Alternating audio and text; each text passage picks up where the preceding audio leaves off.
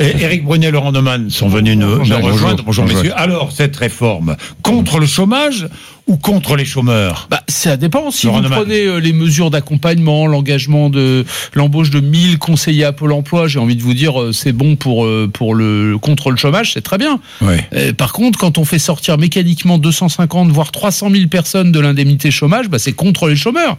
Et d'ailleurs, c'est très étonnant que cette réforme rentre en vigueur, euh, si c'est le cas, le 1er novembre prochain, parce que du coup, très vite, le gouvernement pourra pourra dire, bah, avant les municipales, tiens, euh, comme par hasard, le le chiffre du chômage a, a- a baissé plus vite que les que les mois précédents. C'est une évidence. D'autre part, euh, c'est très bien de baisser, de faire la dégressivité sur euh, sur le, le- un certain nombre de, de, de gens éligibles à l'indemnité chômage. Mais pendant ce temps-là, eux continuent à payer les mêmes cotisations, à payer le même taux de CSG. Bah attendez, c'est com- c'est complètement dingue. Si, ou alors, disons la vérité, nous ne sommes plus dans un système assurantiel.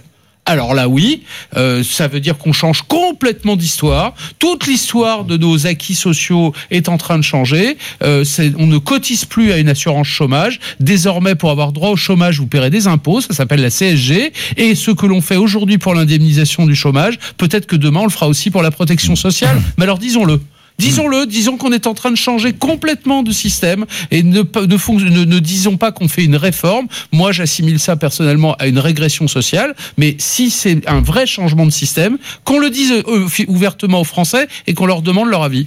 Éric Brunet. Ça n'est pas une régression sociale. Euh, Franchement, ça n'est pas une régression sociale. Euh, Aujourd'hui, la France est un des pays qui, indemn- qui indemnise le mieux le chômage. Voilà, globalement. Alors, il y a plein de critères pour juger le niveau Montant des d'indemnisation. allocations, la France est dans la moyenne européenne. Oui, sur le montant des allocations. Enfin, euh, dans la Durée réalité. d'indemnisation, la France parmi les pays les plus généreux. Oui, quand on prend la totalité. Plafond.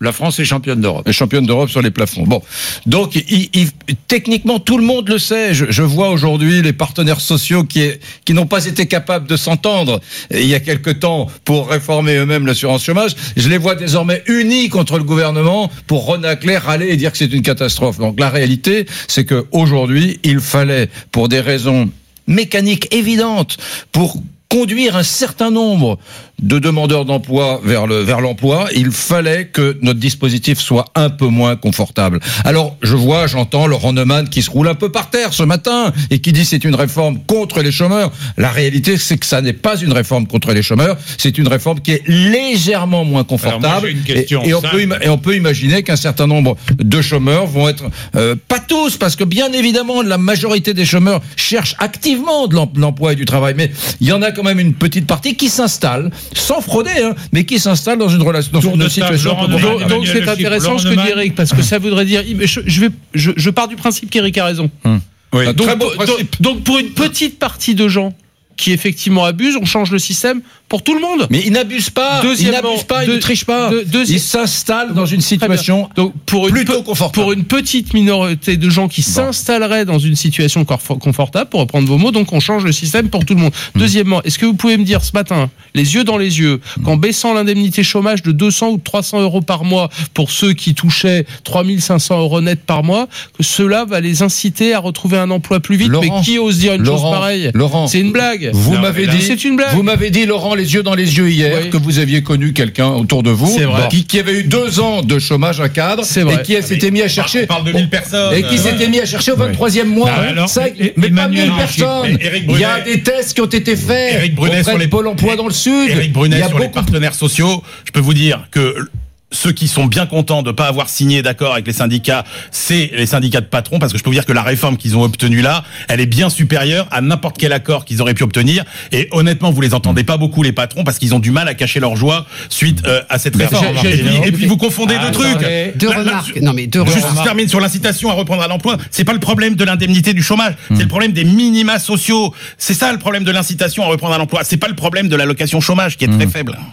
Oui, Bertrand Martineau. Deux remarques. Même après cette réforme, les conditions d'éligibilité, c'est-à-dire d'ouverture des droits à l'assurance chômage en France, resteront plutôt plus généreuses que dans les autres Mais pays bien européens. sûr. Donc on n'est pas dans de la casse sociale, premièrement.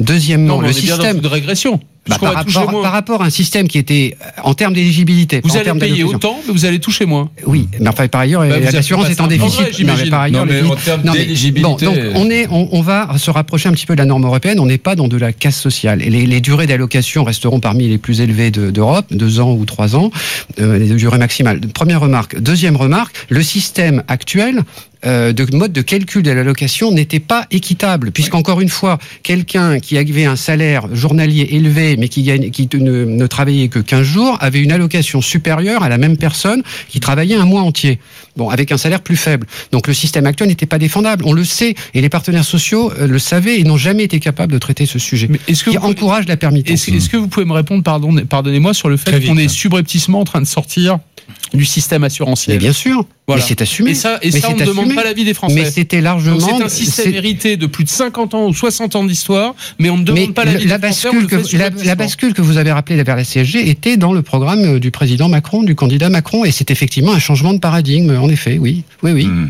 Merci, messieurs. Muriel Pénicaud sera là pour vous répondre, pour euh, expliquer.